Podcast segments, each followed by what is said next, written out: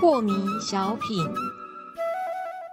张讲师您好，有一位听众朋友，他想请教讲师，他说啊，就我一直很想突破这个静坐要做六十分钟，可是我每一次都实在是因为双腿太痛了，然后就没有办法突破。就有同学就建议我，那就不要盘着腿，我们就正襟危坐。可是我正襟危坐坐了两个多小时，怎么就什么感觉也没有，身上也没有感觉到有气上来啊？那这又是怎么回事呢？想请问讲师。呃，这个身上的气感啊，是很多静坐的人呐所追求的，因为气感越强，他越定静。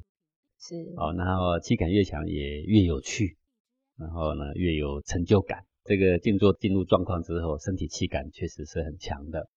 好，那我们透过盘腿的方式呢，腿一折啊，不管如意坐也好，单盘也好，双盘也好。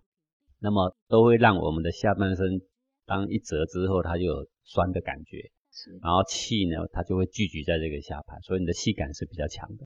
那可能问题是你的经脉又不通，所以呢，在这静坐一个小时的时间范围内，你就会感觉倍感疼痛，然后又失去了专注力，你又突破不了一个小时时间，对不对？是。等到你端身正坐，然后腿就不用折啦。对。所谓端身正坐，就是坐在椅子上。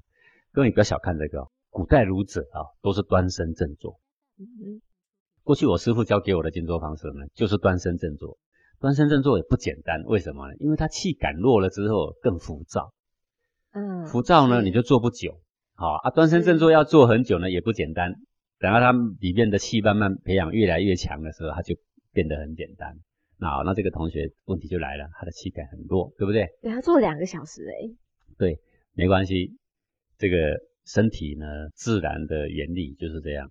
当你的精气神够了之后，静极则生阳，啊，就是万念俱下啊，啊，不思善不思恶，啊，也不去追想什么计较什么，你只是静静的关照着全身的感受，然后呢，你随和着内在的感受的发生，就是它该怎么变化呢？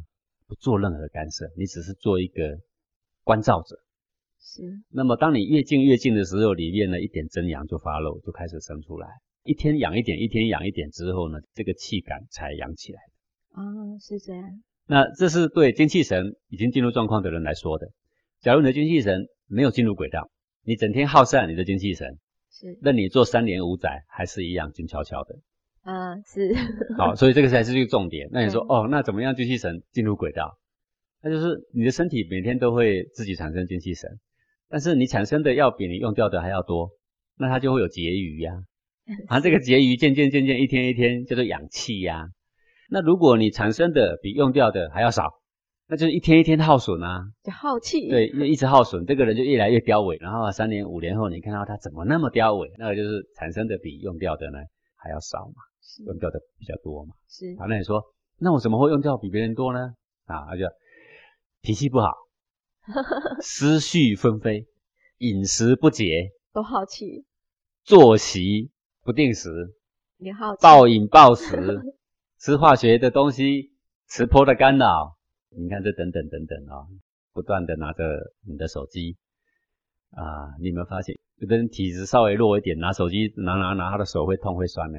会麻哦，对，然后你如果靠着你的身体重要的部位，那个地方也会酸，也会胀，也会麻，是，对，然后头晕目眩，不是吗？是，这些都是在耗散你的精气神。是，好，然后呢，晚睡晚起，日夜颠倒，对，然后一工作呢就有压力感，啊，你没有办法放松，这些无形中都在耗你的气。大高讲师，你讲的全部都是现代的人都会遇到的。对对对，那就像一个瓶子。你既希望它的水能够装满，但是你装的洞又太多，对不对？你虽然有在加水，但是洞太多的话，你就会说：我怎么加，怎么都没感觉进步呢？是你这个学问不好吗？不是这学问不好，这学问很好，这学问还允许偶尔你钻几个洞，但是你进去的一定要比钻洞流出来的还要多，是，那你就会成长。是啊，如果你进去的比你钻洞流出来的还要少，那你就会看得到它的水位它是慢慢在下降。是了解。所以如果你想要好好的静坐，然后静坐要有所收获跟有所进展，那你要思考一下，什么是健康的生活方式，什么是健康的饮食，好，那什么是健康的作息，这些都是你必须要列个表，自己去回顾一下，到底我是在什么样的呃生活的状态下是有益的还是有害的？那只有自己醒视过后呢，才能够明白的。